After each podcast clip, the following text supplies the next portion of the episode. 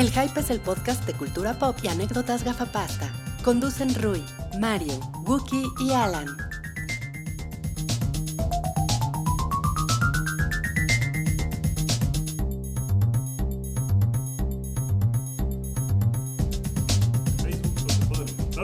Yo soy Wookie Williams y están en esta mesa el equipo completo y más. Y más. ¿Cómo, cómo que no? Después de que, creo que fue la semana pasada que no estuvo completo. eh, No, pero no puede venir Mario. Mario estaba fuera dando pláticas Estaba de, en su TED. De cómo ser nerd y alguien decía, Mario, te doy la bienvenida, que, a tu, que a tu plática de TED le sobraban 15 minutos. ¿Cómo son culeros? Pues vine aquí a que me a que me festejaran amigos porque fue mi cumpleaños y ni una pinche felicitación. No, me dado el día de hoy. no viste, claro no sí. viste el ahorita en programa? persona en YouTube el quiero que se me programa, te, te felicitamos todos, te mandamos abrazos Gracias, hasta amigos. Puebla y Gracias, todo. gracias. Salchi, ¿cómo estás, Salchi? Estoy bien, estoy. Después de ¿Estás esto. ecuánime? des- Son las 8.34 de la noche y después de esto tengo trabajo. Pero ahorita mis próximos 60 minutos son de ustedes. Oh. Son de aquí. Rui, Rui, ¿cómo estás después de haber estado en los controles? Rui está en los controles siempre, ¿eh? Sí. Rui es el que está ahí moviendo las palancas, presionando los botones. Rui es nuestro link El Puppet Master. de Dimatrix. El oráculo. ¿Se llamaba Link ese cabrón? Sí. Pero ese güey era un culero, ¿no? Era un traidor. No, estás No, pensando no, en Cypher. Ese es Cypher. Cypher. Link es el que te Ese conectaba, pinche ¿no? Cypher era un culero, ¿no? Era un traidor. De rastas, ¿no? Sí. Ajá, de verdad. Este es el de razas. Y esa otra voz que escuchan es de Diego Valenzuela, The Dan Beast.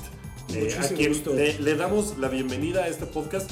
Acabas de grabar con nosotros el podcast para Patreons. Correcto. eh, Este, que, este gustazo. mes, no, no, todavía no les vamos a decir de qué se trata, lo dejaremos para... No sé cuándo sale, Chiva ¿cuándo va, a salir, chismeario. eh, ¿cuándo va a salir este podcast de, de Patreons? Ah, sale el sábado. Este sábado. Ah, entonces sí les voy a decir de qué se trata. Es sobre las adaptaciones de Stephen King. Ajá. Y lo acabamos de grabar con Diego, que es un gran fan de, eh, de Stephen King y de todo lo que tiene que ver con él. Y va a estar disponible en nuestro canal de Patreon a partir de este sábado.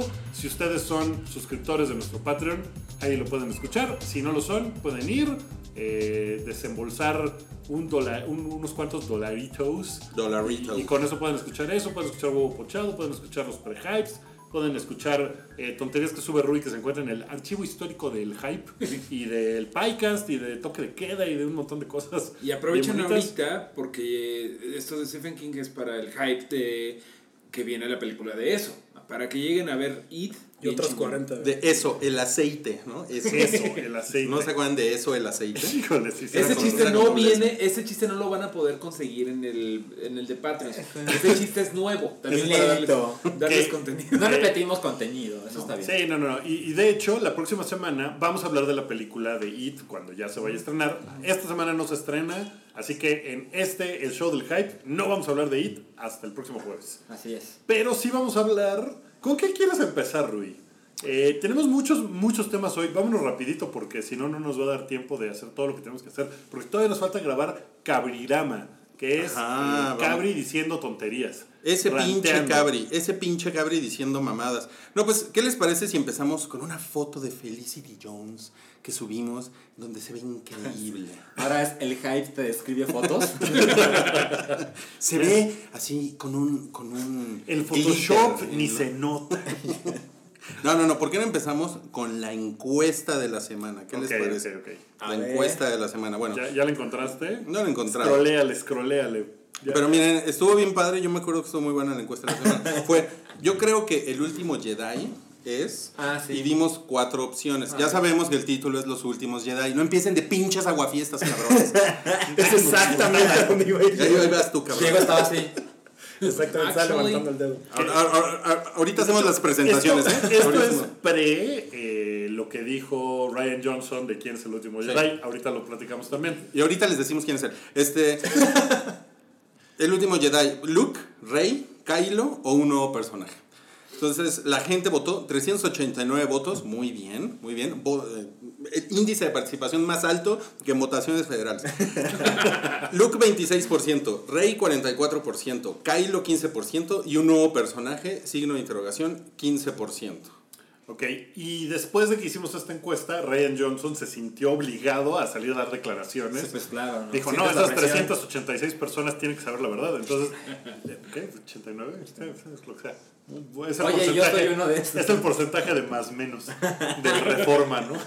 De mi top. Prensa Fifi. Lo que dijo Ryan Johnson es, pues que lo están viendo, pues es Luke, ahí está Luke, él es el último Jedi, él es el único Jedi que queda, ahí está Luke, ¿qué les pasa? Pues él es el último Jedi, ahí está. Entonces ya lo confirmó todo, echó a perder todas las teorías, Pero sí, nuestra Ya encuesta. no teníamos que ver la película. Sí será de verdad, porque luego siento que hacen ese como misdirection y eso es como que te mandan para un lado nomás para pescar. No, yo creo que sí lo dijo así como muy matter of fact, así como de, esto es el hecho. Él es el último Jedi que queda en la galaxia, por eso está escondido en unas Mira. cavernas, no sabemos por qué, Sí, yo, pero... creo, yo creo que si algo nos enseñó la última temporada de Game of Thrones es que no hay que sobreanalizar y que luego lo más sencillo es lo que va a pasar. Ajá, que también, como dice Rui, son los últimos Jedi, ¿no? Entonces, pues, además de. Pinches aguafiestas. Hay alguien más. Oigan, pero no sé si se fijaron qué bien habla español Jason Mamao. Mames, sí está cabrón. Jason Mamao. Este. Mucho gusto. dime, dime la verdad. Me da risa porque de hecho justamente esa mamada traían la, la vez pasada que vine hace un buen, la verdad, pero Desde hace dos años eres Jason hace dos años este, traían exactamente esa mamada, solo que ahí podía esconderme de la cámara. Ahorita Dime la verdad. estoy viendo ¿sí así estás, tan mamado como te ves o tu camiseta es una talla más chica de la que debería? Pues, ¿qué te digo? Es extra large, man. Se la, se la quita para ver la etiqueta. Oye, no, yo pero qué bueno que, te- que hayas venido para darle variedad a esta mesa de, gafa, de gafapastas que no hacen ejercicio, güey. Que no usan lentes. No, hombre, sí es un cambio fresco a Sí, este sí, programa. sí. ¿eh? No, está muy bien, ¿eh? Subimos el piso de, de casa de Salchi y estamos. Bueno, miren, Die- Diego es escritor, es, es Guionista. es, guionista, es un ñoño profesional, es geek. Le pagan por ñoñar. Le, pagan por ñoñar, le pagan por, por, por levantar cosas pesadas. Sí, a veces. ¿no? Bestia de carga también. Es mudancero. los, los fines de semana tengo mi un, un titán que, que me llevo a mover cosas. Oye, y además estás muy comprometido con tu marca porque por favor enseña tu camisa Ah, ¿qué tal? de Hack McCoy. Eh, yo creo que Este- levántate un poquito para que Ay, sí, Ahí, es que, ahí se ve, ahí se ve. ven, es que si no voy a tirar esta madre. Ok, voy a Ahí se ve, ahí se hermoso. ve. Ajá, Eh, bueno. Sí, una de mis muchísimas t-shirts de Ripped Apparel, que voy a hacer el anunciazo porque creo que, o sea, si lo ubican, ya sí, sí- sí saben cuál es. No, eh, yo no. Bueno, es, una, es un sitio, ¿no? RIPT, donde todos los días ponen tres, este, tres este, modelos, tres diseños para t-shirt y solo pues tienes esa, ese día para comprarlos. Y después desaparecen. Y después aparecen para siempre. Entonces yo ya de plano le di un follow porque ya pasaba eso de que te gana la, la calentura y que eso te compras 40. Y ya tengo pues, una torre así de t-shirts de esos dudes. Y además cuestan 11 dólares. Entonces como que ni Ah, siquiera creas que duele tanto. Oye, Está pues nos, nos da mucho gusto tenerte aquí en el podcast del Hype en Placer. video. Es la primera vez, ya nos ha acompañado en otros episodios del Hype. Sí. Desde hace, pues ya varios años, ya podemos decir, desde hace... Es, y, y ha escrito, porque ha, ha- escrito de Game of Thrones Sí, sobre todo, porque, porque es un gran es un gran ñoño de Game of Thrones. De hecho, ustedes dos creo que podrían... Nos. Podrían enamorarse en este programa. Ah, yo, yo estaba Estoy pensando más en una madriza, pero bueno. Ah, sí, no, pues también así. Le puedes decir My Son in the Stars, ¿no? Yo acá de Trial by Combat. Ah. Bueno, ahí, ahí vemos, ahí vemos. Hoy, hoy, curiosamente, no vamos a hablar de Game of Thrones. Qué bueno. No tenemos nada que decir de Game No, of Thrones. ya. Ya, no, Ya, de hecho, ah, sí hay algo sí por hay ahí. un tema, güey. sí Ah. Sí, sí. Chale. Hay algo por ahí. Pero bueno, ¿qué les parece si comenzamos con que, con que me corren a Colin Trevorrow? Es, es como la nota más importante de la semana en el mundo geek, ¿no? Estaba Colin Trevorrow, eh, quien dirigió Jurassic World, eh, destinado a ser el director del episodio 9, aún sin título, y que esta semana dicen, no, pues sus diferencias creativas, y que me lo echan. Eh, hay varios rumores de por qué fue que, que lo echaron. Uno es porque trabajar para Disney... Tamal de la verdad, ¿eh? No digas de la verdad, no. Trabajar para Disney es una mentada de madre, ¿no? Esa es una de las, de las teorías que muy probablemente sea cierta. Seguramente. Eh, otra es porque hizo una película que se llama The Book of Henry, Así es. Que le Que fue le- como en feria. que ¿no? está horrible. Además, o sea, como que la vieron y dijeron, ¿qué es esta basura? Y que como que no creían que él podría haber dirigido algo así eh, o sea, que no era el director ideal. A mí nunca me gustó la elección No. de él porque fue como de, ah, ese güey hizo un super blockbuster que le fue súper cabrón. Pero que no es Vamos bueno. acá. Jurassic World no se me hace que sea una muy buena película. No, no es verdad. muy buena película. Es, es muy divertida, es entretenida, está chida. está hecha para hacer dinero. Está chida. Pero hay me hace- dinosaurios, o sea, sí se disfruta, pero sí. Es, es una cosa además rara porque es una franquicia también Jurassic Sí. eh, Park World, lo que sea. Siento que en ese sentido pues era como ideal porque era maleable y le puedes decir a Colin Trevorrow, hey, la visión de esta película es así. Pero el episodio 9 pues es una cosa importante. Sí. O sea, de alguna forma es más importante que el 8, ¿no? Eh, en el sentido de que cierra la trilogía y todo y de repente en el desarrollo que ya tendrían que estar empezando a filmar eh, y dicen, no, Colin Trevorrow no, no está Sí, chido". eh, siento que lo que fue Jurassic World para Jurassic Park es lo que fue Force Awakens para New Hope. O sea, es como un rehash, como modernizado si quieres, pero un rehash de lo que ya habíamos visto. Entonces, a lo mejor por eso era una buena idea, pero la verdad es que a mí no me, no me desagrada tanto la idea de que se vaya él. A mí tampoco. No, es como, qué bueno y oja- O sea, no es como cuando se fue el director de Ant-Man, ¿no? No es como cuando sacaron... Como Edgar Wright. A Edgar, a Edgar Wright de, de- de- del proyecto. Esto es Pero- ah, un chafita que se está yendo. Es, es una cosa como más entendible lo de Edgar Wright, porque Edgar Wright tenía su visión Sí, de sí. cómo iba a ser. Y cuando le dijeron, no, es que tiene que embonar con estas 17 otras piezas, y Edgar, Edgar Wright, Wright les dijo, Nel, no está ALB, chido". ¿no? Ahí se ve, ¿no? Y aquí como que, a lo mejor pasó lo mismo que con la película de Han Solo, que estos dos güeyes que habían dirigido la película De de Lego. Lego, eh, que se llaman Christopher Miller y Algo Lois. Phil... eh, Lord, ¿no? Phil Lord. Phil Lord, Lord, Eh, Era Lord Lord. Ahí el con su problema... acné.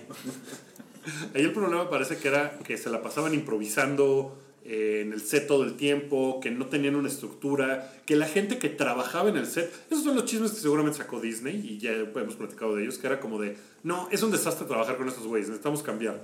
Entonces llevaron a Ron Howard, que es un güey, pues es muy competente como director, no es espectacular ni nada, pero a lo mejor no se necesita, porque todas estas películas están hechas por comité, ¿no? O sea, no es como de, toma ahí está tu película, nos vemos en seis meses, a ver, a ver qué te quedó. No, o sea, todo está planeado perfecto para que haya el Mm, juguete, no sé qué. O sea, sí, pero, pero es que también, o sea, tienes que tener, o sea, suena muy bien, Wookie, en tu PowerPoint, suena muy bien, pero en la vida real también es gente, también es gente que tiene ambiciones artísticas, que también tiene sus propias vidas, incluso este pendejo de Colin Trevorrow, ¿no? Que ya le dijeron chafita y todo, de ese lado de la acabas de mesa. decir pendejo del otro lado de la mesa. Bueno, Uh, que la no, no mostrado que no sea chafita. No. O sea, cu- cualquier cosa él me hace el paro, ¿eh?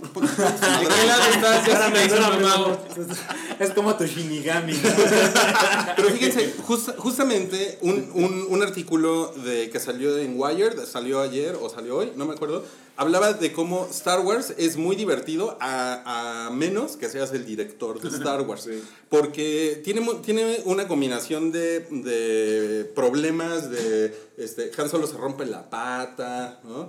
Este, George Lucas sufrió así tormentas de arena, él, él se la pasó de la chingada durante la, la filmación de la primera película. Garrett Edwards también tuvo un chingo de pedo. Tuvo muchos pedos, le, le hicieron hacer reshoots, bueno, pero no, No, los, no los hizo él, ¿Qué tal? los hizo La alguien gente más. odia a George Lucas. La gente odia uh, totalmente y, y esto sí se siente como que es, es una cuestión corporativa que seguramente mete una cantidad de estrés muy cabrona en la gente, ¿no? Y, y sobre, y además está causando sobre gente creativa y además están agarrando pues, muchos directores de, o de alto calibre, no cualquier baboso, o sea, gente que ya tiene hasta cierto nivel pues, respeto, ¿no? Y justo lo que está ¿Lo diciendo... dices ahorita por Gareth Edwards? Este, de hecho, a mí, Gareth Edwards es el que dirigió Godzilla. ¿verdad? Sí, O- odié Godzilla. Eres mi mejor nuevo amigo.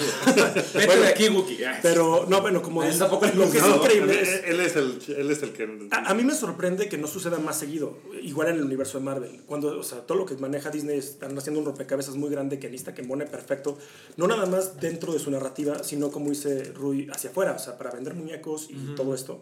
Entonces, tú imagínate que eres un director que te dan además una película que suena como de ensueño, ¿no? Vas a dirigir una de Star Wars, ¿no? Y ahora imagínate que dicen, vas a dirigir una Star Wars, pero tienes que cumplir este checklist de 47 cosas. Claro. Y pues tú imagínate que para que tengas que moldear tu propia visión creativa, haciendo el checklist, y estoy seguro que muchos lo pudieron hacer. J.J. Abrams no creo que haya habido tanto compromiso de su visión, ¿no? Para cuando hizo episodio 7. Eh, Rogue One a mí me voló. Pero se, sesos. pero se la pasó culero. No, se no, se no. la pasó culero por un problema de salud. No sé si sabían eso. Ah, no, eso yo no tenía ni idea. Tenía Pero- un problema de espalda y el güey no podía. Estar como tan activo. Sí. Pero por ejemplo, Ryan Johnson parece que se la pasó a toda madre. Pues de hecho dijo que él regresaría feliz de la vida a dirigir el 9, ¿no? Sí, Ahorita, ahorita hablamos de quién debería de dirigirlo, pero el, el- el punto es que, o sea, es una cosa muy complicada.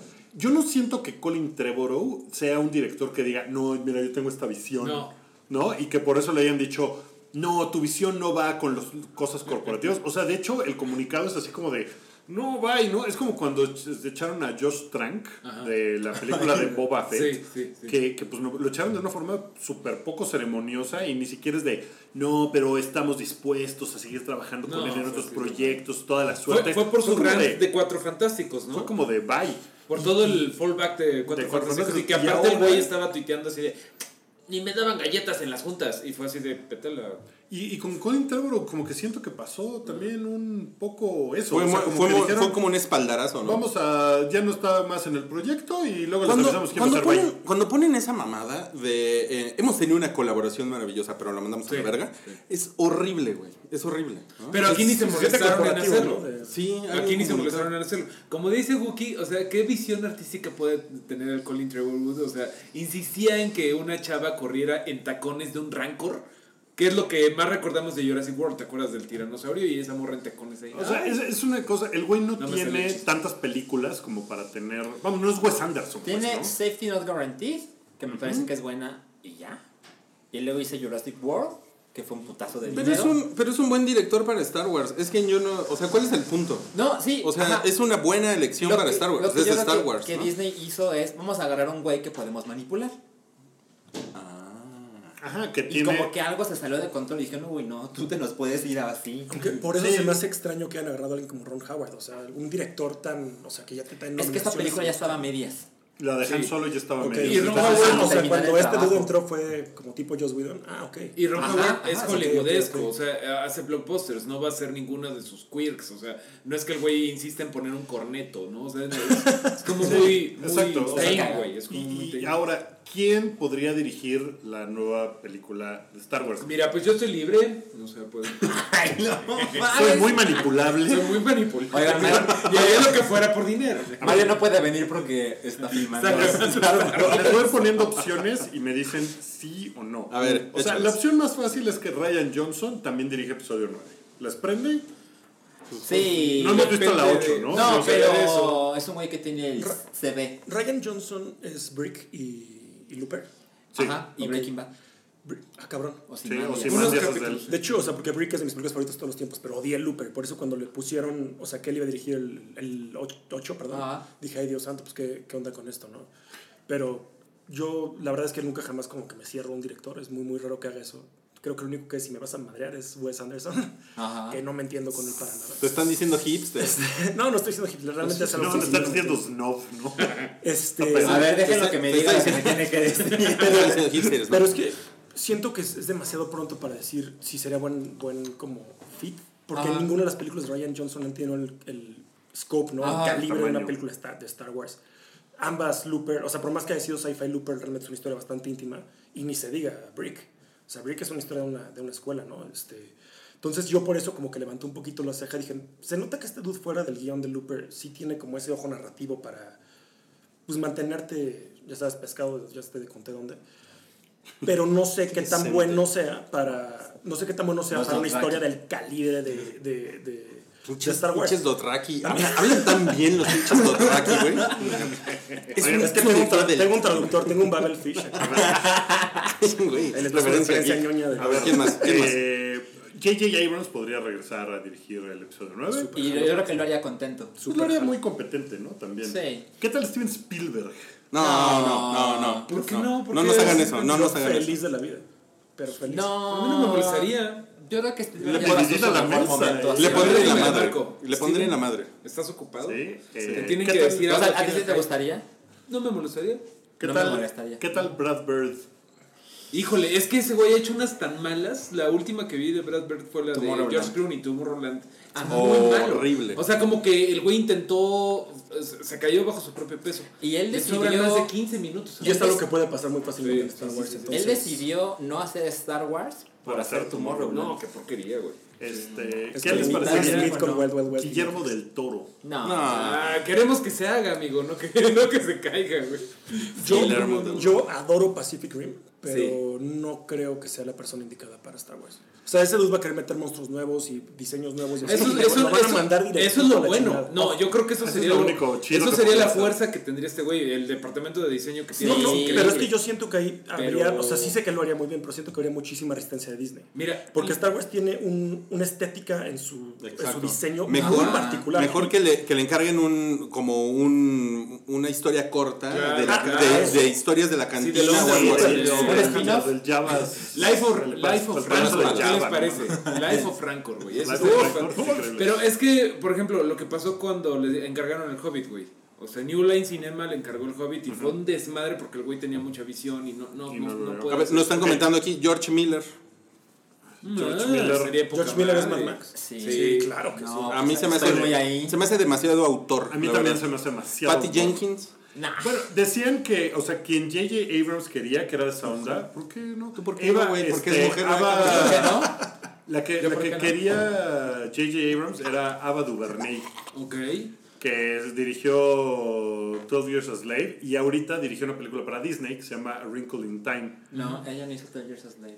Esa es de McQueen. Ah, tienes toda la razón. Hizo es la la, de la de prisión. Del, del Rayo. McQueen, pues ya está en Disney. Pixar, Pixar, claro.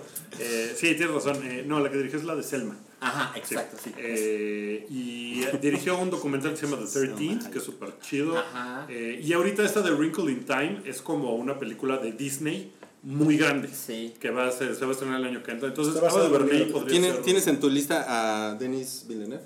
Ah, sí. Eh, sigue Denis Villeneuve, que ya con el presupuesto de Blade Runner 2049, pues ya como que le puedes soltar así la lana que sea, ¿no? Y no hemos visto una película de aliens tan chida como Arrival en... Sí, no. Pero no es un güey divertido. O sea, No, Sí. es demasiado. Creo que Star Wars necesita ser más- Como, ajá, un poquito más boba. Se me hace que si vas a cenar con él te empieza a hablar de vinos y los Sí. taninos, ¿no? Y esas mamadas. Sí, sí, sí. Los vinos y los taninas. Oye, y por aquí comentan eh, Matthew Bond, Matthew Bond se me hace demasiado cagadito. ¿Quién es Matthew Vaughn? el de... mm, ¿Cómo se llama? El güey que se viste como de amarillo y verde y que se hace pasar por superhéroe. Kikas. Kikas. Qué bonita Kikas, descripción, güey. eh, Descripciones de Kingsman, Bond. Sí, sí, sí, sí, sí, claro. Nunca me acuerdo de los Kingsman. Kingsman. Ah, Scott. mames, King- Ah, ahí está. Sí, es yo estaba padre. pensando en, o sea, y siento que va a causar algo de ruido, pero David Yates, el que dirigió las últimas de Harry Potter, Ajá. se me hace que el, ¿Te gusta el estilo esto? que tiene justamente para escala y batalla y personaje, o sea, como esa mezcla, y además de sentido del humor, que es algo que ahorita están metiendo Star Wars, que a mí me, nada podría ser más feliz. Siento que ese dude, o sea, si lo dejan, digo, si más bien lo obligan a poner un tantito más color a su, a su paleta, Podría- podría, ser algo bastante interesante con Star Wars. Los, los hermanos rusos. Ese es el que seguía, sí. Los hermanos rusos, ¿qué onda? Ah, Pero ellos los están ocupados aquí hasta el- la eternidad, ¿no? ya ven Alfonso Cuarón y ese güey es mi héroe. O sea, porque después de Avengers Infinity War van por Y Avengers Infinity 4. Wars 2, o como se vaya ya a llamar, ¿no? Entonces ellos creo que no. Las, las, las Wachowski. No. No, por. Dios, no. Ya, que, la- sí, que las no, Wachowski no, se pongan a ya hacer como Speed Racer, ¿no? Speed Racer 2, por favor. Eh, necesito encontrar el nombre del director de los, de los mejores capítulos de Game of Thrones. Es un mismo director Ah, que se llama. claro, ese se llama Alan Taylor. No, Nicola, no, Alan Taylor es, lo odiamos. El Alan que Taylor. dirigió, Se llama, este, es un inglés que se llama. Nicholas Spaltonic. O una, tiene un apellido que suena muy raro. Eh, dirigió Battle of the Bastards. Hard Home Dirigió y- Hard Home y la de los dragones echándole fuego al oro de, de Es- los Lannister. ese güey es un El campeón oro. para el terror. Ay, lo, lo frieron. De hecho, eso que dices es muy interesante porque él lo han agarrado para los capítulos de Game of Thrones que tienen un payoff, no sé cómo dice, como el. Como cuando te dan algo que te estuvieron prometiendo, ¿no? Sí. Y siento que. Y lo hace como nadie más lo ha hecho. O sea, yo el final de temporada de la sexta se me hace perfecto. Miguel Zapochnik es, es el nombre del actor. Es ¿dónde es inglés. Y Eh, ese, ese dude para un final de una trilogía de Star Wars, siento- no se me habría ocurrido.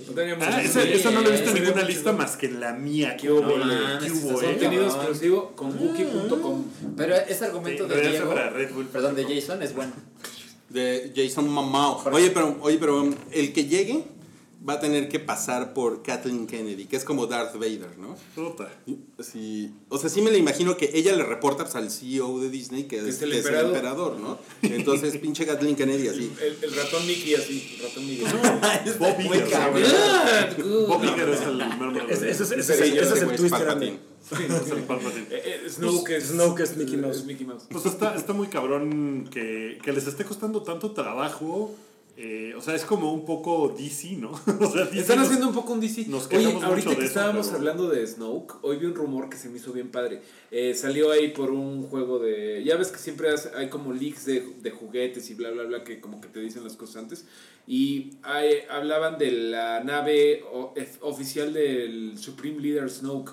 Es un mega destroyer. Como los otros son super destroyers, los que son triangulitos. Este es un mega. Este los super, los que son como triangulitos... Los, estos los mega destroyers, los mega star destroyers, los Star Destroyers. Miden 13 kilómetros. Esta madre va a medir 60 kilómetros. No y ven que en Snoke no se sabe si es una proyección holográfica Ah, o si sí está bien grandota. chaparrón, ¿no? Me gustaría que eh, mida 60 kilómetros porque el güey es grande, porque es un Eso estaría muy Sí, gran imagínate los baños de esa nave, güey.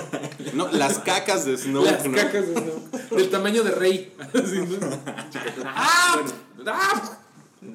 Oigan, eh, Vamos pues ya a dejamos, dejamos, eh, Star Wars ahí. Seguramente en poquísimo tiempo van a nombrar al director nuevo, porque ya tienen que empezar a filmar. Eugenio si Derbez está disponible. Si quieren salir a la. O sea, para cuando tendrían que salir en 2019, tienen que empezar a filmar ya. Ok, Entonces, pues miren, ¿quieres, ¿quieres hablar de vamos estrenos a, de esta semana? sí, vamos a pasar a los estrenos. Se estrena la nueva de Sofía Coppola, la nueva de Steven Soderbergh, una de muñequitos que se llama La Familia Monster y una de tiburones que se llama Terror en lo Una de muñequitos, así la es una de muñequitos, sí. Es de monitos. Ah. Es de monitos. Eh, eh, Tú seguro quieres ver la de Sofía Coppola porque Estoy es cine ahí. turco. Es y cine y se ve, se ve muy chida. Es una, es una readaptación, ¿no? ¿Cómo se También llama? ya es un, re- Le pusieron El Seductor. es un remake. El seductor me suena como Con comedia, Gonzalo- con pero- Gonzalo Vega. Sí, suena así. O sea, me- no, no me gusta. Es, se es llama, con Kirsten Dunst. Es con Kirsten. Ah, se llama Beguiled, ¿no? En, Ah. Así es. en, inglés. Y ella fue la de nombrada Nicole mejor Kidman, directora ¿no? en Cannes por esta película. ¿Es donde sale Nicole Kidman? Sí. Sí. Sí, es, es con en la guerra civil gringa. De un soldado que llega a una casa con puras chavas. Se ve que Ruiz se la pasaría increíble. Suena como mi tipo de película. Ok, pues eso se estrena. Se Y- estrena la nueva de Steven Soderbergh. Que tiene un nombre horrible, pero se, le pusieron en español La estafa de los No, Logan. el póster me parece más ofensivo. ¿no? Ah, el Es póster está muy Una feito, sí. nacada. ¿Por qué? Pues míralo. Está bien, gusta pero-. Estamos en nuestra. Describe en el póster. Es, un, es como un fondo beige, una familia anormal recargada en un auto amarillo. ¿Por qué y el normal? título anormal. No, pues es que se ve que son, El título es como de Word son Art. poco ¿no? confiables. Ajá, y el título es como de Word Art. La estafa de los Logan. En inglés se llama Logan Loki y Ah. sale Daniel Craig. Ajá. Y, Y sale, sale Channing, sale Channing Tatum. In- intentando hacer algo diferente a James Bond. Sí. Exacto. Pues he oído que está chido. He leído muy buenas cosas.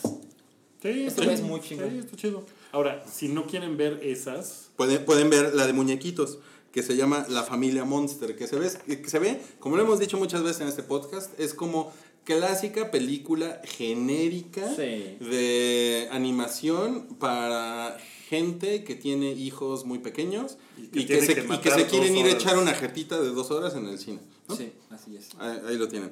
Eh, y la de tiburones, que tiene un título que hemos visto 767 veces. Terror profundo. Terror en lo profundo. Terror en lo profundo. ¿En lo profundo? Ajá. Y está bien culero que sigan, pues... No, terror profundo. Ah, terror profundo. Sí, Terror en lo terror- profundo terror otra, sí. plus. ok. ¿Y por qué, y por qué siguen eh, pues prolongando este mito de que los tiburones son malvados? Si tú vivieras en Australia, no te preocuparías tampoco por los tiburones. Estaba viendo un Pero las, las medusas son peores. ¿no? Las Ya sé. arañas son peores en Australia, ¿no? O sea, Pero estaba, ser- mira, estaba En viendo... Australia te quiere matar hasta el pasto, mano. Sí. Así que ahí no hay este. Pero, eh, pero también esto es el- literal. Hay gente que se ha muerto por. ¿Cómo se llama? Tumbleweeds. Así que van a Se hacer. van a decir, "Ah".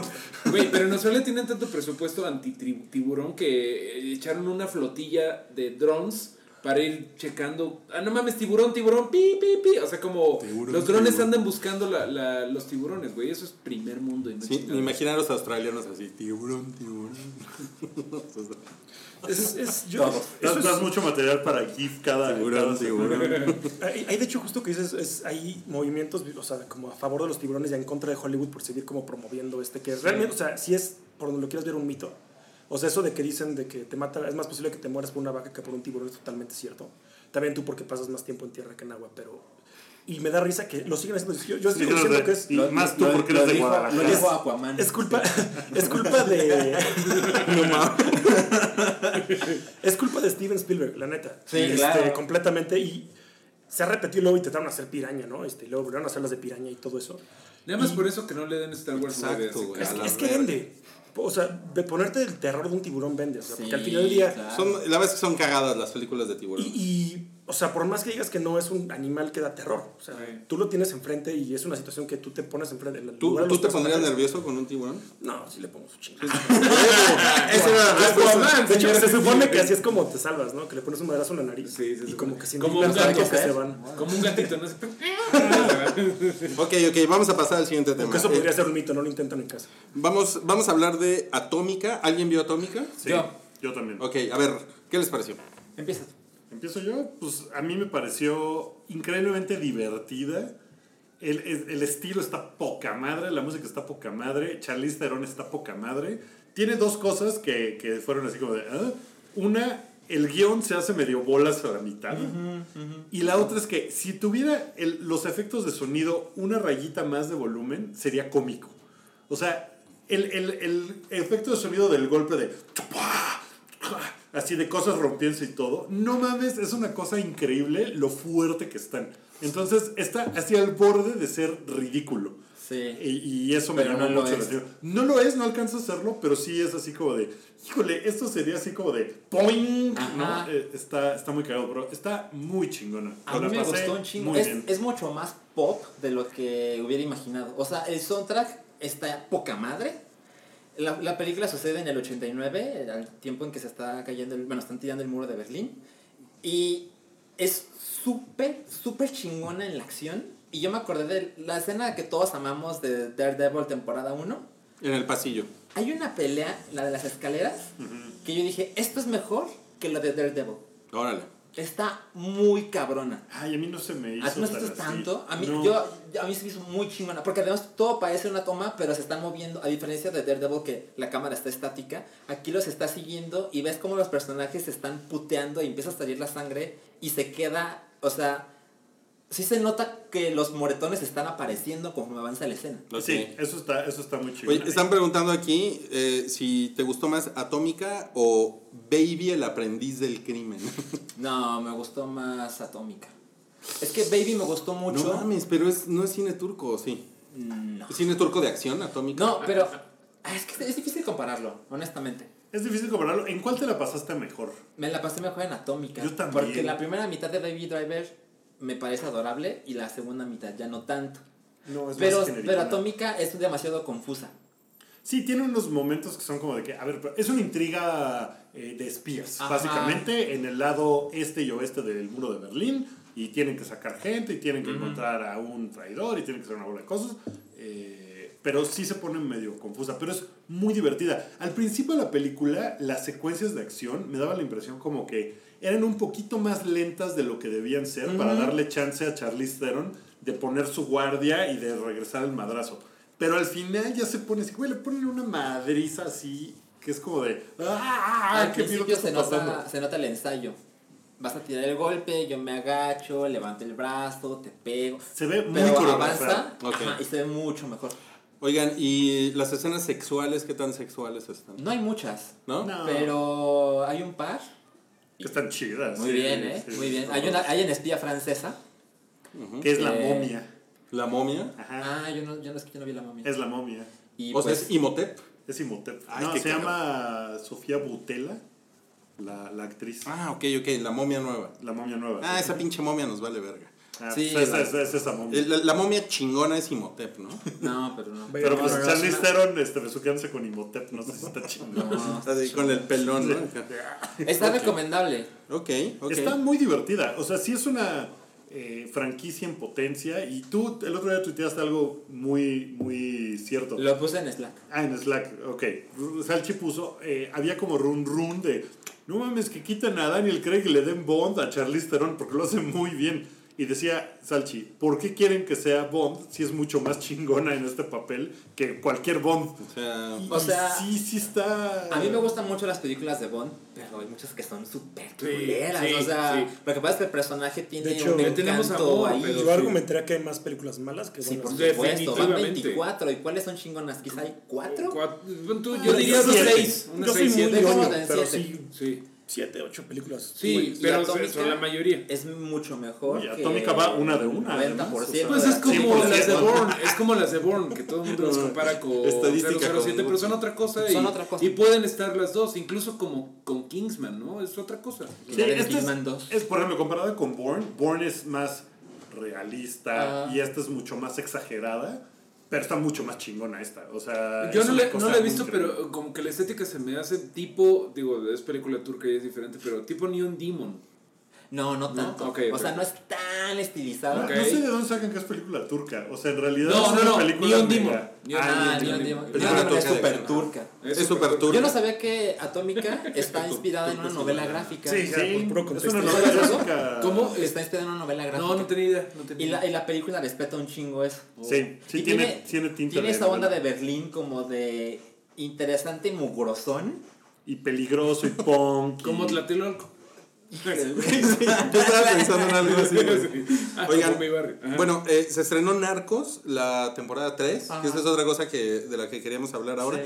Como que lo comentamos la semana pasada, yo tenía, yo era muy eh, Escéptico. muy escéptico, gracias.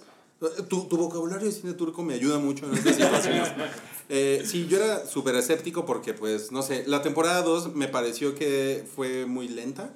Güey, ahí sí le sobraron unos cuantos episodios. Le sobraron como nueve, porque la verdad es que a Escobar se lo pudieron haber chingado en el primero. ¿no? Pero es uno de los vicios de las series de. Netflix. Uno Sí. de los vicios. Uno Bien de ahí. Bien ahí, ¿eh? De, frase, Frase de cine turca, turco. frase Eh, turca, frase Pero es que eh, la, la, la segunda tuvo 10 capítulos, me parece. Y lo Todas hubieran, de 10. sin pedos, lo hubieran podido hacer en 8. Y es- esta pudo haber sido la temporada 2, ¿no? O sea, esta pudo haber sido Escobar lo matan en, la- en el primer episodio, a la verga, Escobar, ALB Escobar, y empieza el cártel de Cali. ¿Qué tal? LOL. ¿Qué tal? Bien millennial el, el hype de hoy. bueno, eh, That Feeling When... Tú también la viste. Eh, yo también la vi, la vi en súper chinga, o sea, porque sí quería ¿Cuál? poner- ¿La, la segunda? No, la tercera. ¿Ya la viste toda? Ya la vi toda. Porque sí estaba así de que "Oh, hay uno más, hay uno más, hay uno más. O Y sea, eso está bueno, en ¿no? dos días me la chuté. Está muy chingona. Está divertida, Sí. dinámica, no le sobra tiempo. Es más, 15 minutos. o sea, hay, hay momentos en los que se siente un poquito atropellado cómo pasan las cosas, porque como es una, una serie basada en hechos reales, dramatizados, y al principio te le ponen el letrerote de los eventos, nombres, todo, ah, son dramatizados para poderle narrar más padre. O sea, es evidente que las cosas como van pasando no sucedieron en la vida real todo al mismo tiempo, ¿no? Así como de que mientras están agarrando a tal, en el lado tal, están matando a tal. O sea, seguramente fue mucho más extenso. Pero, y aquí lo meten todo en chinga. pa, Pues pa, es pa, una pa, pa, serie. pa. Y funciona muy bien. ¿Sabes? A mí, yo nada más voy en el segundo capítulo, soy un noob, pero lo que me, me gustó un chingo, que me gustó regresar al mundo narcos, güey. O sea, como que, a huevo, la musiquita, la gente peña, unas morras por ahí sabrosonas, eh, como los malos, chidos, malos, aunque no sepan hablar colombiano, güey, pero como que me gustó el universo narcos. Ya es la tercera que vemos, ya, ya, ya como que podemos hablar de, Sí. de una estética, así como ya me tiene hasta la madre, el, eh, como la estética de Marvel Netflix. Esa ya me cansó y en cambio Narcos sí fue como, ah, qué bonito está este pedo. A, a mí lo que se me hizo muy cabrón es que esta temporada tiene un. O sea, tiene como un mecanismo narrativo que es súper efectivo. Que es un cabrón que se quiere salir de la organización y que se vuelve. Se vuelve su, su, su escape del cártel de Cali. se vuelve durante media temporada en una cosa muy cabrona, muy Es el mejor personaje. El de seguridad, ¿no? mames, sí. Muy Es el mejor cabrón. personaje. Ese y el hijo de Miguel. El Está hijo de, increíble. Hijo de, su puta madre. Y sabes qué? A mí me dio, a mí me hijo dio de un. Hijo de puta. Hijo de hijo de puta. Es que, ¿sabes La qué? vaina. Me dio un feeling mucho. Lo que pasa es que yo siento que Narcos es como una mezcla entre una telenovela con una serie de televisión. Sí. Pero hay partes en las que me dio un feeling como de Scarface esta, Qué esta chido. temporada. O sea, que está así como que sientes. Sientes como ese dolor del, del capo, pero al mismo tiempo son unos hijos de puta. Sí, y- porque todos los personajes son, salvo ese güey, David, son hasta entrañables. Hay un güey que se llama Navegante, que Sí. salió en la temporada Sí, pasada sí. también. El como de feos. pel- que es, también es un hijo de puta, pero es un personaje bien interesante. Eh. Chepe, que también sale en la segunda temporada, Sí. es súper chingón personaje. O sea, está, está muy cabrón. Y como que ponen la mesa para la temporada 4 chingón. ¿Qué, qué-. ¿Cuál sería la temporada 4 sin Este, spoilers? ya pues, es No, spoilers? pues. No se pueden esta- Van, van para el norte, Ok, digamos ¿no? eso. Oye, eso sale, muy sale, sale Chema Jaspic como, Sí, como eh, el Señor de los como el Señor Cielos. de los Cielos. Muy bien. En esta, muy bien. en esta sale otra vez, este, ¿cómo se llama? ¿Pedro Pascal? ¿O es más? Sí? Sí, sí sale. Sí sale, él es, él es como, bueno, él es como el héroe Sí. Ah, qué chingón. y lo hace, lo hace poca madre. Y este, Damián Alcázar, a mí, él Sí. es el que se me hace más flojo. Porque como que es como, güey, échale ganas, actúa. O sea, por más que te salga mal el... el o sea, El güey, está actuando completamente mal, completamente está hablando en mexicano, ¿no? Está muy cabrón, pero Se supone que eres colombiano en la Se historia. supone. sí, él es, él es el capo, el capo principal. El hermano se lo lleva de calle, ¿eh? ¿Por qué no Sí, contratan un colombiano? No sé, Bueno, que sé. es problema desde antes, ¿no? Sí, Wagner pero- Moura y- era pero ¿por Sí, brasileño. y, y mira, para ser justos, la verdad es que a él le escriben un personaje que también es muy guango, ¿no? Ah. Pero su personaje brilla muy poco. Pero, pero no tiene. Ay, güey, como que no, No, tiene. el hermano es el que se pone. El hermano es el que se pone. Pero qué bueno, ¿no? Porque había mucha duda de que, güey, ¿qué va a haber de narcos sin la presencia magnética de Wagner Moura? Hoy ando con el turco a, a todo, güey. O sea, Oye. está chingón que hayan podido hacer una serie sin ese güey. Está muy chingón. Y está muy ¿eh? chingón que el, o sea, los personajes de la DEA no son tan importantes. O sea, lo platicamos la semana pasada, pues ya no está el, el güero. eh, Pinche güero ese mamón. O sea, ya no está. Entonces Lo mató Wolverine, ¿no? Logan. de hecho. Sí, sí, ahí, ahí se acaba ¿Sabes su qué? carrera. A mí, a mí lo que no me gusta de los personajes de la DEA es que tienen, son como incorruptibles. Que eso es como de, "Ah, no mames, ¿no? Y por otro lado, son, es como muy claro que los gringos son, son los buenos. Y Sí, eso siempre- Bueno, eso- eso no, al final no, no. No, no, pero los agentes de la DEA. O sea, los de la DEA son como, Ah, son como the good boys, ¿no? pues Así. mira, ahí está Hank. El Hank era de la DEA. ¿Y qué le pasa a Hank? Pero no estamos muere. hablando de Breaking Bad, cabrón. Oigan, Este, de por, la DEA. por cierto, eh, bueno, tenemos que hacer un, un- un anuncio. Ya lo pusimos en el, en el chat de YouTube. La verdad es que eh, Diego no es Diego. Es, es, es Cabri. Es, nuestro- es un experimento genético que hicimos. Le inyectamos un virus como de Umbrella. con- Es como el suero del super soldado, ¿no? Le inyectamos el suero del super soldado Cabri Cabri. es que ni siquiera conozco a Cabri, entonces. Lo siento, man. Ay, güey. Sí, no mames. Está muy cabrón. Bueno, y eh, finalmente. eh, Guardianes. Ah, Guardianes, Guardianes es una chingadera horrible, pero muy divertida. Es rusa. Es rusa. Avengers sí. rusa, ¿no? Es rusa, no es turca, es rusa.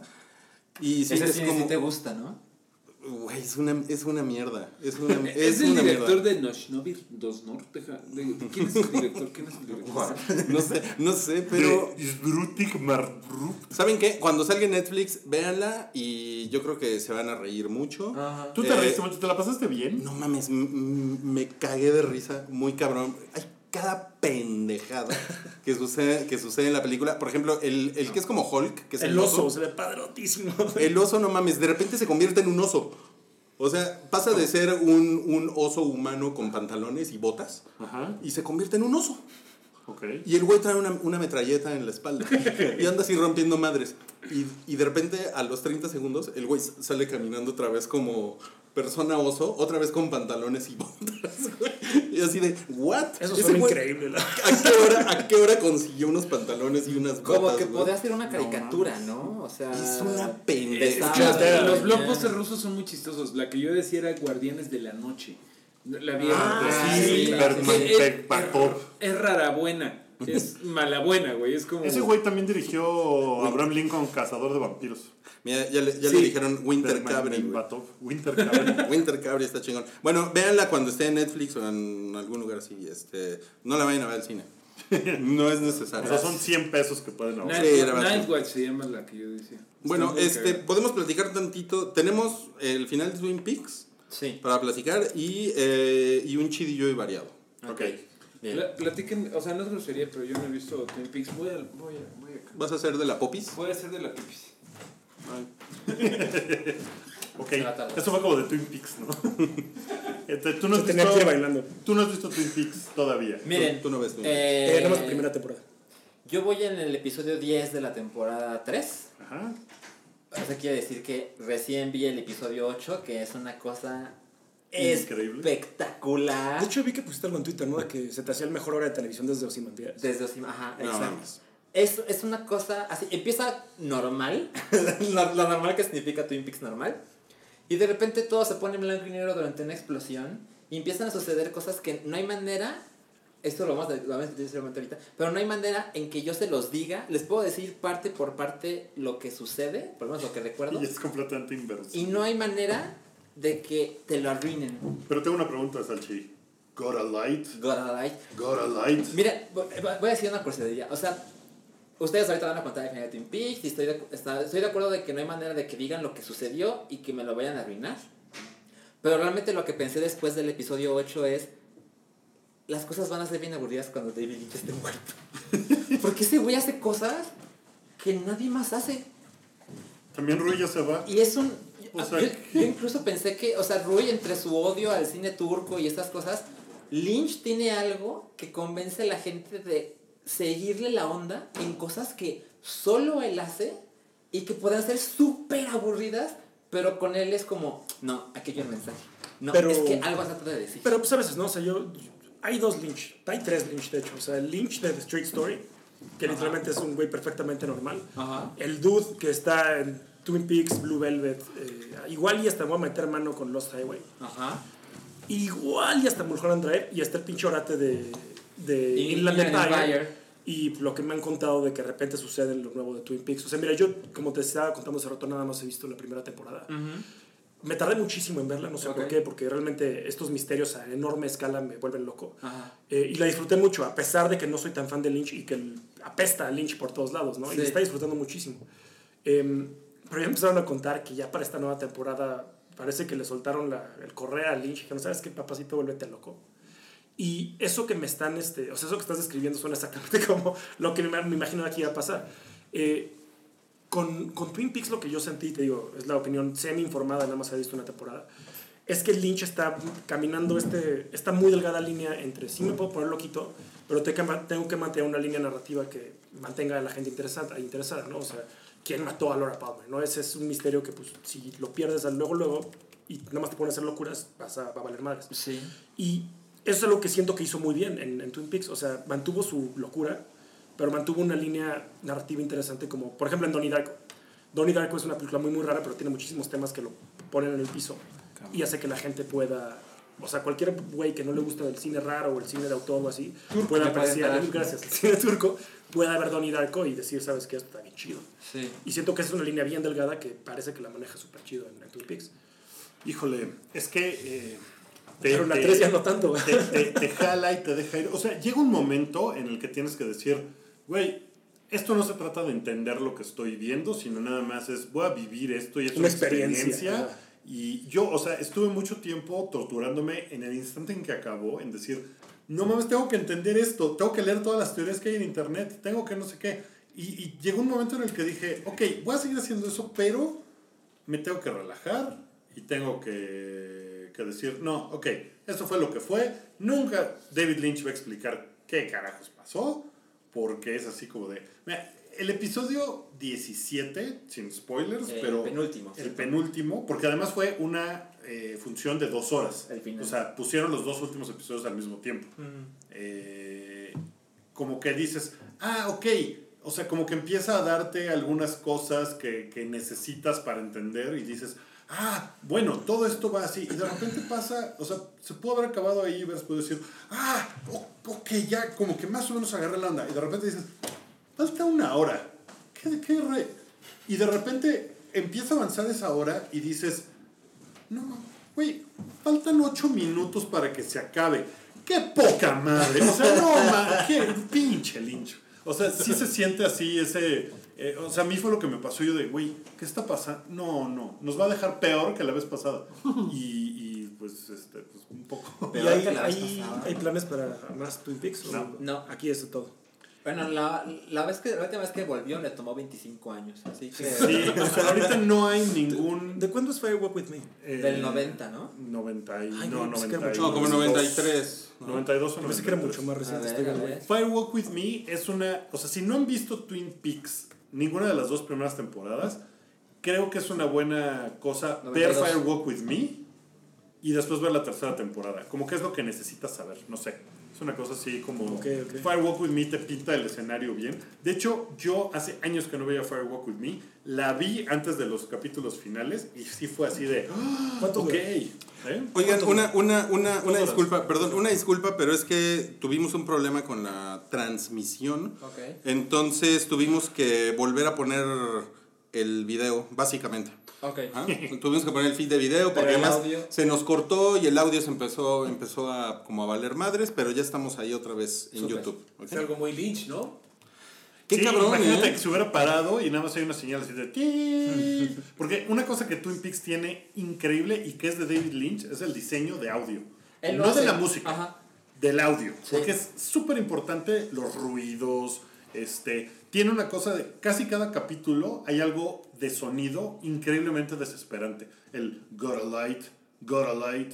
O sea, que se repite y se repite y se repite hasta que dices, ah, ¿qué es esto? es- ¿Qué estoy viendo? Que es algo muy del estilo de Lynch, ¿no? Yo me acuerdo la escena del, del vago en Mulholland Drive que te pone como ese ruido, una como interferencia que se te mete pero hasta la parte más profunda de tu cerebro. Sí. Y luego es el- la revelación que te deja así como de changos. Sí. Entonces, sí, pues, ah, o sea, digo, desde la primera yo sí se apreciaba ese... Se siente como aislado el pueblo, es una cosa muy extraña, o sea, como si genuinamente estuviera en otro, como En Silent otra- Hill, ya sabes, Sí, en otra, dimensión.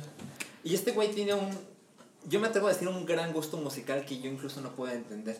Y por Ah, sí, alguna razón, los, los episodios que he visto, no todos, pero la gran mayoría, terminan con un acto musical en el bar. En el Bang Bang Bar. Ajá, que es un barecito que siempre tiene un cartel de no mames, está Nine Inch Nails aquí. Sí tienen un un, Un pinche- booker un booker muy cabrón. cabrón, ¿no? Y así- yo me imagino a Trent Reznor así como, David, ¿qué onda? Déjame salir, ¿no? Claro. Bueno, puedes tocar una canción si quieres. Y. Claro. Es que, Feliz. no sé si se acuerdan, hace un año que salió la lista del cast y que era una lista Eterna. con, con 300 nombres y que decías, no mames, o sea, ¿esto qué? ¿Para qué quieres esto? ¿No? Y pues sí, está completamente justificado porque, insisto, es una cosa que no hay que, no hay que entenderle. O sea, me acuerdo cuando también salió Mulholland Drive, que hay un montón de gente que, ay, no lo entendiste, ay, güey, o sea, Sí. es como de, ay, chinga tu madre, güey, o sea, Mulholland Drive no se trata de nada, o sea, no se trata de, de que le entiendas al final y que digas, Pero- claro, Ajá. la metáfora de la vida y la Para muerte. ser justos, No. Lynch también metió mucho mano ahí. O sea, yo me acuerdo, digo, fue mi película favorita cuando estaba en prepa, antes de que realmente... Es como cine de prepa, ¿no? Es cine de prepas. es- gracias, es exactamente lo que es. sí. Y lo malo es que yo llegué a la universidad y la gente se quedó en el cine Ah. de prepa y me agarraba de las greñas diario. Pero bueno, el punto es que en el DVD venía como. Exacto. el- ¿Te acuerdas el slip que decía las 10 pistas para entenderle? Ajá, que me Ponle atención raro. a estas 10 cosas. Y dije, es lo más pretencioso que he visto en mi pinche vida. O sea, dude, deja que disfrutemos tu película por lo que es, ¿no? Y yo la amaba. Y hasta cuando la amaba decía, esto es una tontería.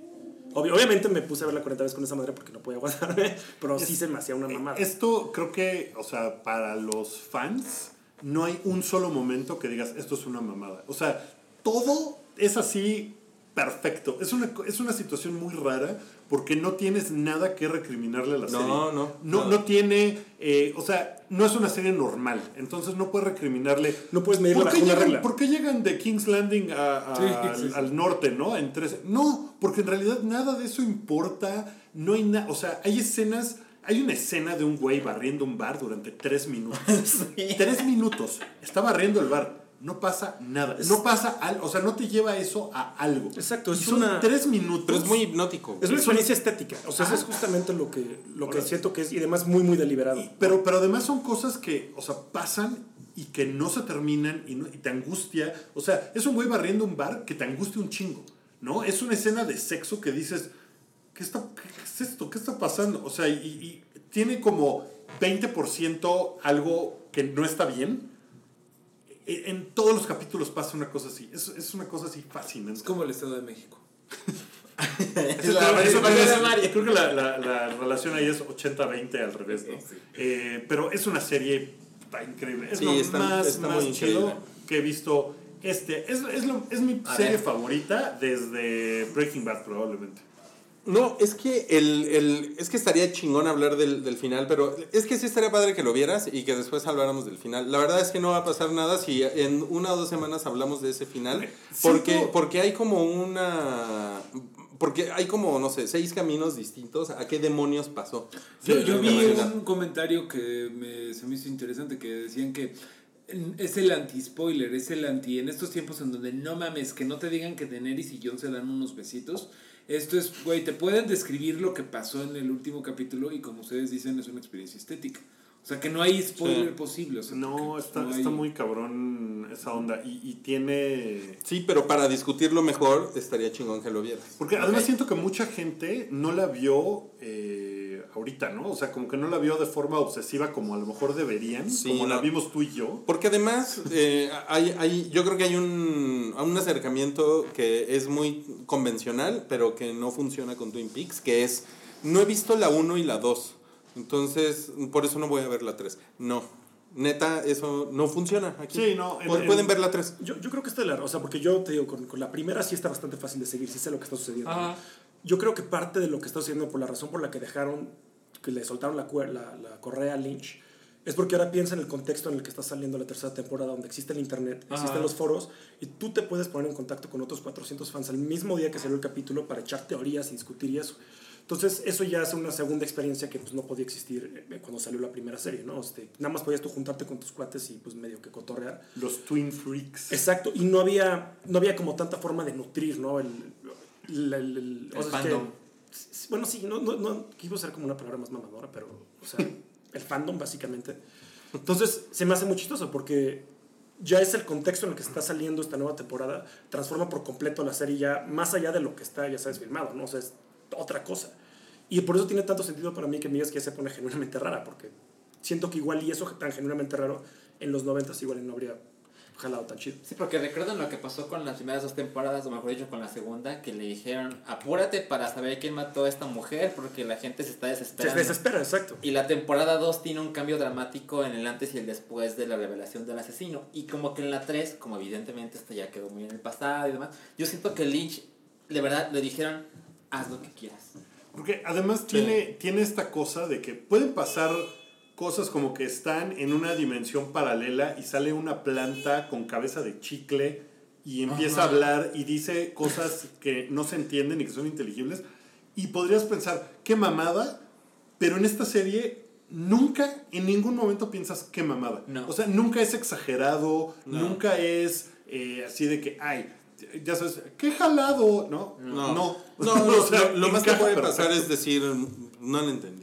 Es, es, es que es una O- caja de arena. aburrí. Ese tipo de narrativa es una caja de arena para que hagas lo que se te hinche. Y si mínimo eres suficientemente creativo, la gente no se va a aburrir.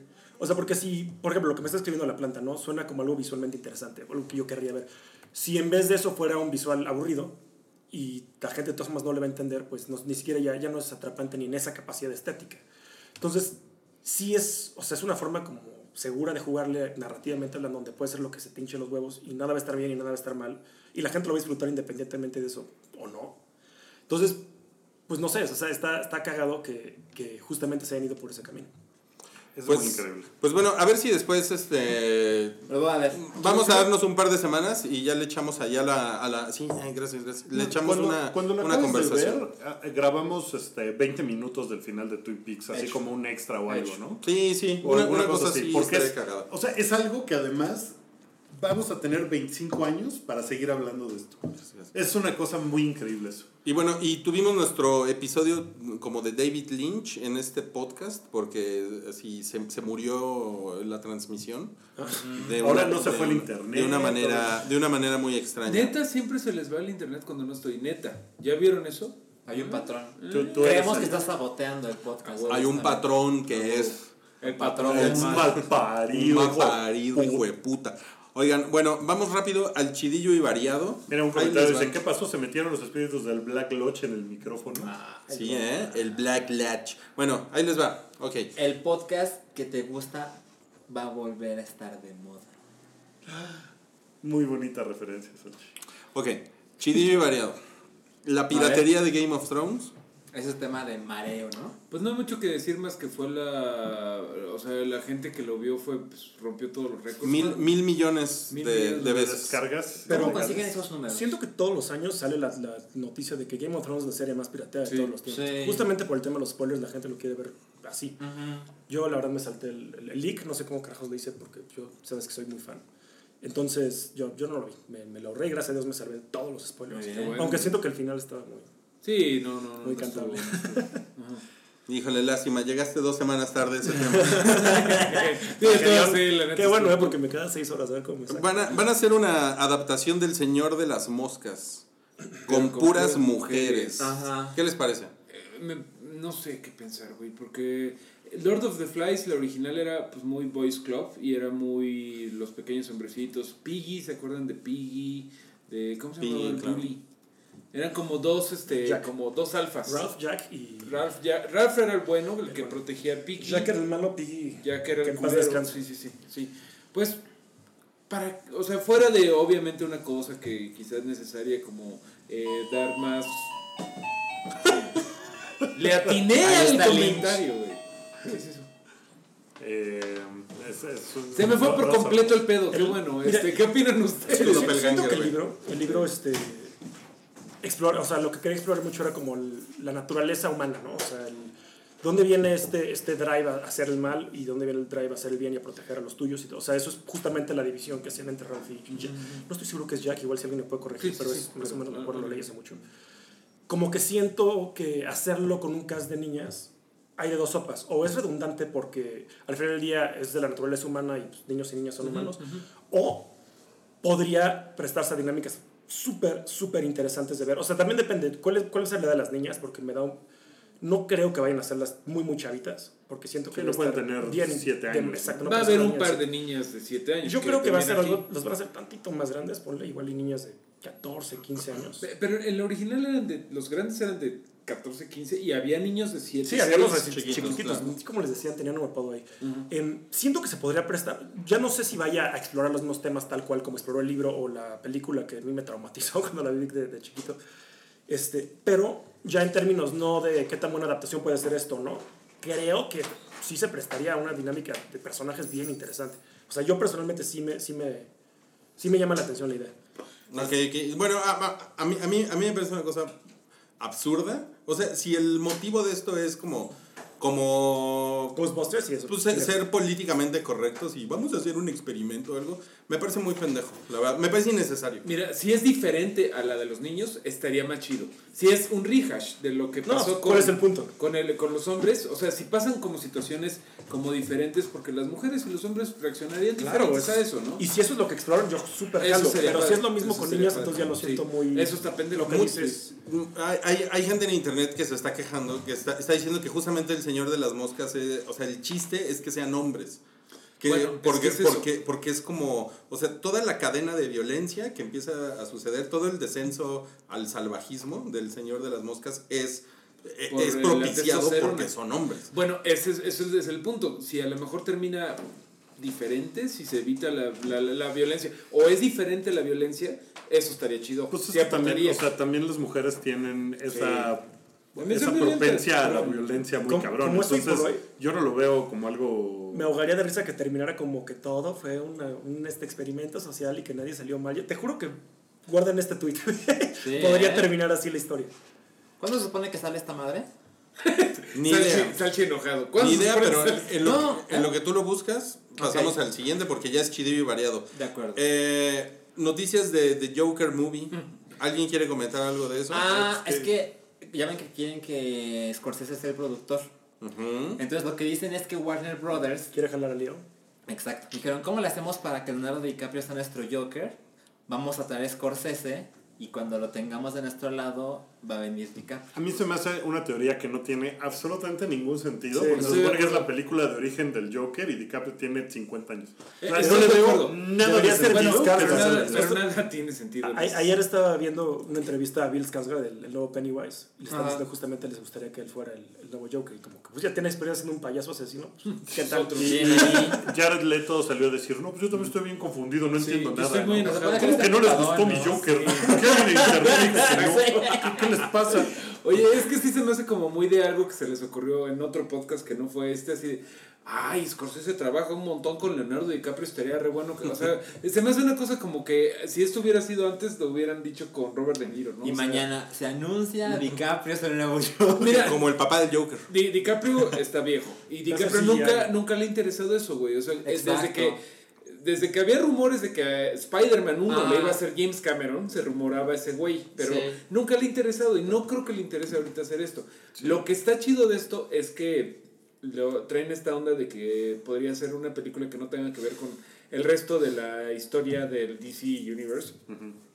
Ok. Eso estaría chingón, porque serían como historias este, Ellsworth.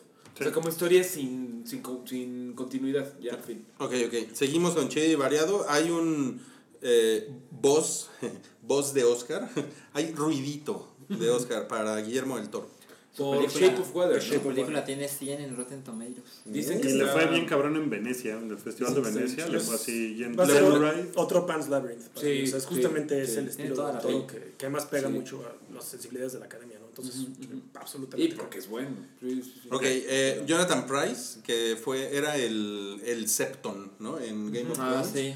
Eh, va, va a ser el Papa. En, ¿Neta? en- en el, en el bonito, el hype explica el meme, era de yo al principio de la quincena, Benito Juárez, digo, este, el Papa Francisco, yo al final de la quincena, ese güey. ¿no? Sí, entonces, Lo hiciste muy bien, te llevas el premio a explicar Sí, el se- meme. No me encanta esa sección en el podcast. eh. Sí, se parece un chingo Hay una imagen de un lado y tiene así una tipografía arriba y dice, yo, no, está increíble. Si tuviéramos un güeycito que nos produjera, güey, ahí lo haríamos.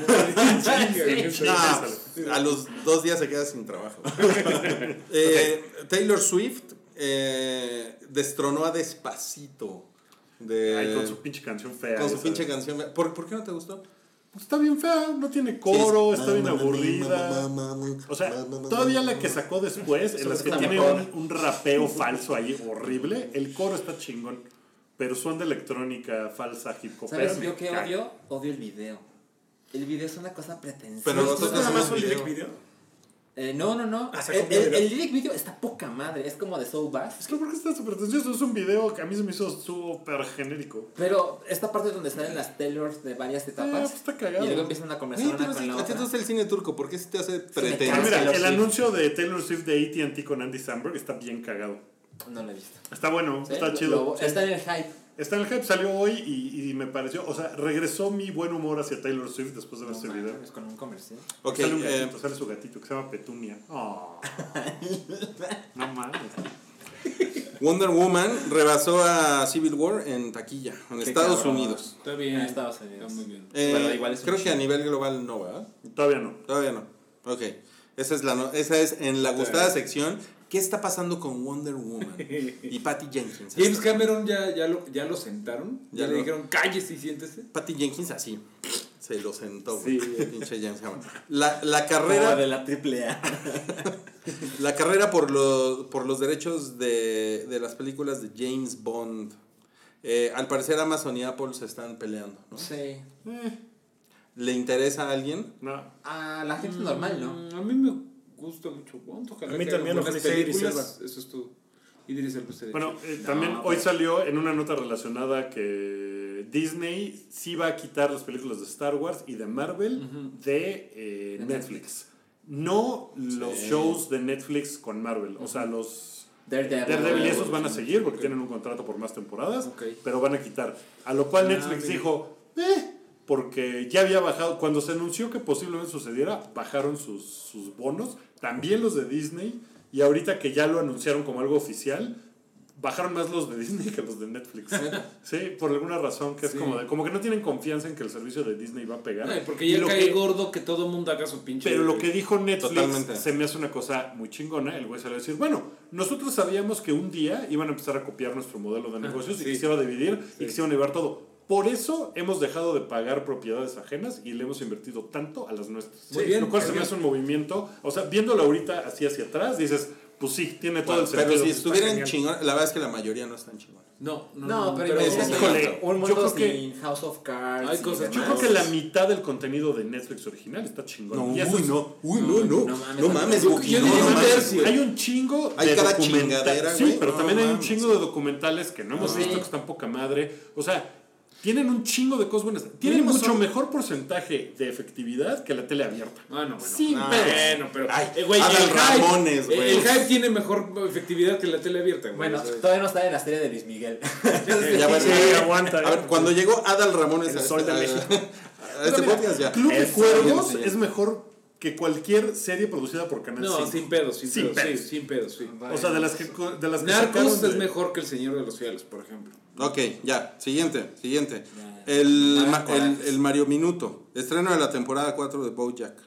No, ese es de este, Diego Minuto. Es Jason Ah, cabrón. Este. ¿Es tuyo? Sí, Mamao. No, pues yo no sabía que tenía tal. No, no me se me preparó. Mi, mi Tienes un agente no me anunció ¿Por qué, por debíamos ver la temporada 4? ¿En qué acabó la 3? ¿Qué está La pasando? 3, híjole, es que no sé si puedo decir spoilers, pero No, bueno, no digas spoilers.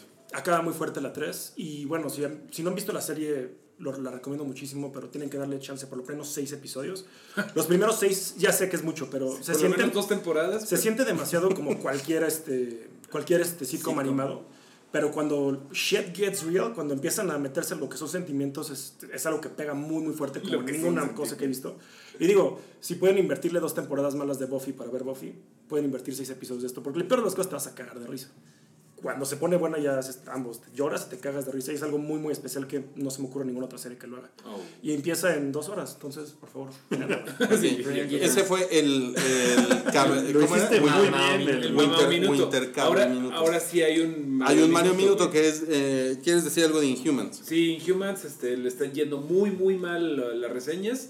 Dicen que fue un grave error que primero iba a ser una película y después dijeron de último minuto, no, ¿saben qué? Este peli- eh, serie y que se lo eche ABC, que no tiene experiencia con superhéroes y que se lo echen chinga y tenemos un contrato con IMAX para los primeros dos este, capítulos proyectarlos en IMAX.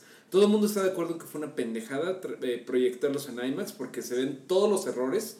O sea, dicen que se hubiera visto chafa en tele, en tele normal. Que en IMAX es, no mames que estoy viendo, que es nivel cosplay, que está todo apresurado, que no vale la pena, que es una verdadera basura, que lo hicieron con las patas.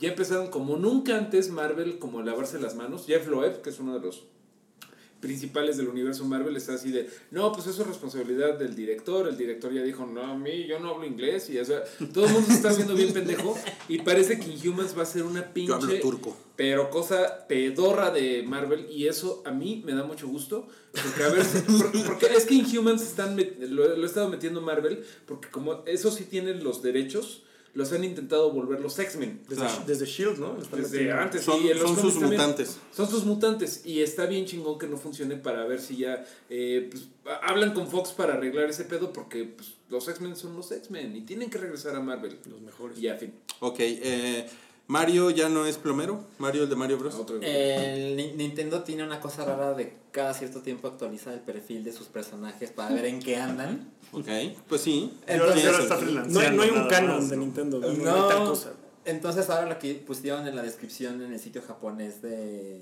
Nintendo es que Mario es un sujeto muy atlético que se, se- se desempeña en muchas actividades y dice, incluso juega fútbol con sus amigos y acostumbraba a ser un plomero. Y la gente, no mames que ya no es plomero. Y pues como que uno lo piensa y dice, Pero- nunca lo hemos visto ser Hay plomero. alguien se tuiteó muy chistoso en Twitter que dijo, entonces el juego de Super Mario 3D World no es canon, porque sí Ajá. sale siendo plomero en ese juego. Ahí sí sale. Pero es, es una cosa que se hizo mucho más grande de la que debería, honestamente. Ok. Em, LA Noir eh, va a ser un Juego multiconsolas en noviembre.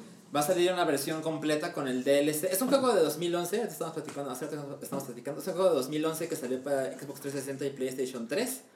Y ahora va a salir como una versión remasterizada en PlayStation 4 y en Xbox One pero en el Nintendo Switch se va a ver un poquito mejor que en las anteriores consolas, no tanto como en el Play 4 y en el, Xbox One, pero va a tener unos modos extra en los que interactúas con el juego ya está con la pantalla táctil, va a tener el HD Rumble, que solo tiene Nintendo Switch, y tiene cosas así de detección de movimiento. Lo que me parece realmente interesante es, yo creo que es Rockstar. que Rockstar se, se mete donde hay dinero. Nada más que donde hay dinero. Entonces, yo creo que están probando cómo le va a esta madre para un día lanzar por lo menos Grand Theft Autos viejos Una colección. en el HD. Nintendo Switch. Grand Theft Autos, Grand Theft Auto viejos. Viejos. Es, una, Grand Theft un Carcachas. pueblo. Además, un, un dato ahí para quien no haya jugado el juego y tenga como el interés, ahí usa una, o sea, una parte muy, una mecánica muy importante del juego es lo de las, este... Me- la, La captura de movimiento. facial. Sí, no, pero eh, ¿cómo se cuando estás, este, como una entrevista, ¿no? Pues, es como una eh, interrogaciones Interrogación. a la gente, ¿no? Tú eres un agente en los 40, ¿no? Como un detective. Y en la, la parte de las, este, de las interrogaciones, tú tienes que detectar lo que en teoría en el 2011 eran micro, ¿cómo se llama? Microexpresiones. Y el juego entonces usó una tecnología, pues de los juegos más caros que han existido, usó una tecnología de motion capture para la cara que hasta la fecha no han podido re- replicar. O sea, tú ahorita puedes ver, no sé qué juego reciente se ve cañón, cañón, gráficamente. Resident Evil Hellblade. 7, Hellblade. Ajá. Y no, nada que ver. O sea, este juego que ya tiene 6 años se ve todavía mejor. O sea, de lo humanas y reales. O sea, hasta te, te da como el Uncanny Valley, ¿no? Que hasta te incomoda lo real que se ve. Obviamente al principio como que cuando estás en los tutoriales hay una, hay una cosa muy chistosa que te dicen, tienes que te, te estar trucha, si te están mintiendo probablemente vayan a usar los ojos de una manera. Y el principio es cero sutil porque es como de, com- compré no sé qué, y le haces así. Como es tutorial es extremadamente obvio, hay un video Sí. como un, de esos copypasta chistosos de, de YouTube. Pero cuando ya llegas más al juego, sí se vuelve algo muy sutil que sí tienes que estar bien, bien trucha. Pero... A ver si te están Muy bien, muy bien. Se les acabó el gamer minuto, par de cabrones. Ya se acabó el hype. ¿Y Ya se el acabó. Cookie Minuto? Ya fue lo de El Taylor Swift y minuto es la, es la despedida. Los segundos. Los Wookiee segundos. El gatito de Taylor Swift. Ah, Ya, fin. Petunia. El, el pussy de Taylor Swift. Híjole, no, no, no, no vayas a ir, güey. No, no, Ya, no, ya, no. corta esta madre. Se acabó. Gracias por estar en el episodio 194 del show del hype. Gracias a Diego por habernos Gracias, visitado. Diego. Un placer. Muy, muy, muy Un bonito. placer estar con ustedes. Eh, gracias por tu participación en el podcast del Patreon. Claro que que para los Patreons va a salir este sábado. Eh, en la mesa estuvo Salchi, estuvo Hola. Mario, estuvo. Rui. Hola. Hello. ¿Qué- qué a- de qué vamos a hablar hoy? ¿Por qué hola? Hello. Me distra... Ah, no. Hello. Muy bien, muy bien. ¿Vi- ¿Vieron lo que hice ahí? Solo Mr. Jackpot. Este, y pues nada, gracias por eh, estar en esta transmisión linchiana que se cayó, regresó. Sí, no mames, qué- es qué un horror. desastre. A ver cómo se hace eso en el video ya para que esté ahí. No, pues van a ser dos videos. Van a estar ahí en. YouTube. sí. Parte 1 y parte 2. Parte uno y parte dos. justo cuando estábamos hablando de Twin Peaks, vean Twin Peaks. Eh, pueden escuchar el resto de la programación de El Hype en el canal de Mixler que tenemos, donde hacemos programas musicales. Rui pone música viejita los lunes a las 10 de la noche. Mario a las 9 junto con Darinka pone el rock. Está bien que diga que pones el rock. Hey, perdón por faltar esta semana. eh, demasiado trabajo. Mucha chamba. Eh, yo pongo música ranchera los miércoles a las 10 de la noche en Redneck. Eh, Salchi no hace nada. Y Lucy, Lucy los, los viernes pone en Guilty Pleasures música pop. Eh, así que mañana pueden escuchar ese programa. Ahí se anuncia en Twitter. Síganos en Twitter y síganos en, en Facebook y en Instagram y en todos lados. Como eh, El Hype.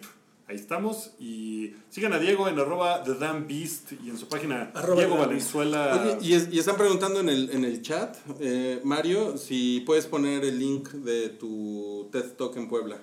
Si, si siguen a Mario en Twitter, creo que es más fácil porque es un desmadre aquí en el chat, pero si lo siguen en Twitter, que es arroba Mareo Flores, seguramente ahí encuentran Fíjate el que link. no, lo, lo voy a buscar porque no, no, lo, no lo he puesto. ¿cierto? Bueno, seguramente lo va a poner pronto. sí. Sí, seguramente cuando esté. A lo mejor no lo han subido. De hecho, está muy raro ese pedo. Fue una cosa de estudiantes. Ok, ya veremos. bien, a lo mejor alguien te grabó por ahí. Lo buscaremos. Gracias a todos por vernos. Nos vemos. Adiós. Bye. Tu apoyo es necesario y muy agradecido. Aceptamos donativos para seguir produciendo nuestro blog y podcast desde patreon.com diagonal el hype.